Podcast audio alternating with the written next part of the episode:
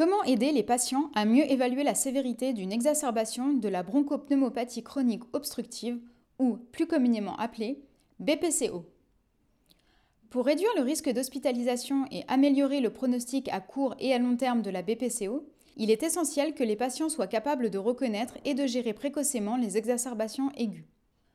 Au-delà de leurs conséquences délétères immédiates pouvant nécessiter une hospitalisation, les épisodes aigus sont en effet associés à une altération de la qualité de vie et ils favorisent la survenue d'autres exacerbations avec à la clé un véritable cercle vicieux.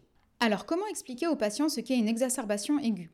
Elle se définit par une aggravation pendant au moins 24 heures des symptômes respiratoires tels que la dyspnée, la toux, le volume ou la purulence des expectorations, au-delà des variations quotidiennes habituelles, aggravation qui conduit à une modification du traitement. Dans le cas d'une exacerbation légère, une augmentation des bronchodilatateurs de courte durée d'action peut suffire. Les épisodes sont souvent déclenchés par les infections, virales et bactériennes, par la pollution, intérieure ou extérieure, et par l'arrêt des traitements de fond. Un point qui souligne les enjeux de la bonne observance thérapeutique. En pratique, de nombreux patients ne connaissent pas la gravité de leur maladie, ni le terme d'exacerbation aiguë, pourtant très utilisé par les praticiens. Et s'ils remarquent bien l'apparition de symptômes inhabituels, ils ne font pas toujours le lien avec leur maladie. C'est quoi une exacerbation légère pour expliquer à un patient avec des mots simples? Toutefois, près des deux tiers des patients ayant une BPCO modérée à sévère rapportent avoir des signes évocateurs, ce qu'ils appellent plus volontiers une crise ou une infection pulmonaire, signes qui sont variables d'un sujet à un autre, mais assez constants chez un même malade.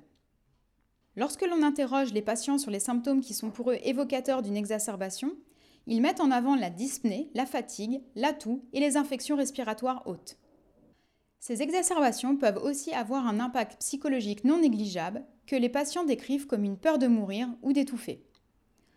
Un retentissement sur l'humeur et les relations avec l'entourage sont aussi fréquemment rapportés. Dans la pratique, il est important d'informer les patients sur le nom de leur maladie, ses symptômes habituels et ceux qui témoignent d'une aggravation, si besoin en reformulant avec des mots simples. Une gêne pour respirer qui s'accentue ou l'apparition d'une toux grasse avec de la fièvre sont des signes d'alerte pour lesquels le patient doit idéalement disposer d'un plan d'action défini et expliqué à l'avance par son médecin.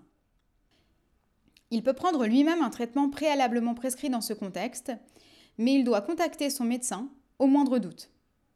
Bien sûr, en cas de gêne respiratoire très importante, de coloration bleue des lèvres, d'accélération marquée du rythme cardiaque, de gonflement des chevilles, de sang dans les crachats ou de tout autre signe inhabituel comme de la somnolence, il doit appeler rapidement son médecin ou faire le 15.